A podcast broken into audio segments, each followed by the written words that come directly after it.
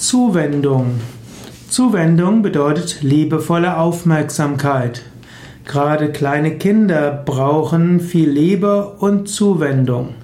Wenn Kinder nicht genügend Zuwendung in ihren ersten Lebensjahren haben, dann fehlt ihnen oft ein Urvertrauen und auch ein Selbstvertrauen.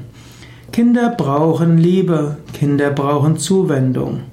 Kinder brauchen nicht unbedingt ganz konkrete materielle Dinge. Kinder brauchen auch nicht unbedingt eine konkrete Förderung. Kinder brauchen vor allem Liebe. Kinder brauchen vor allem Zuwendung.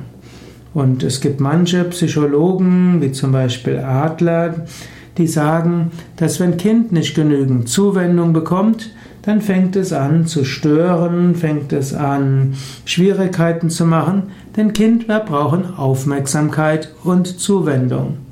Aber nicht nur Kinder brauchen Zuwendung, auch Erwachsene wollen gerne gesehen werden. Sie wollen, dass man sich ihnen zuwendet.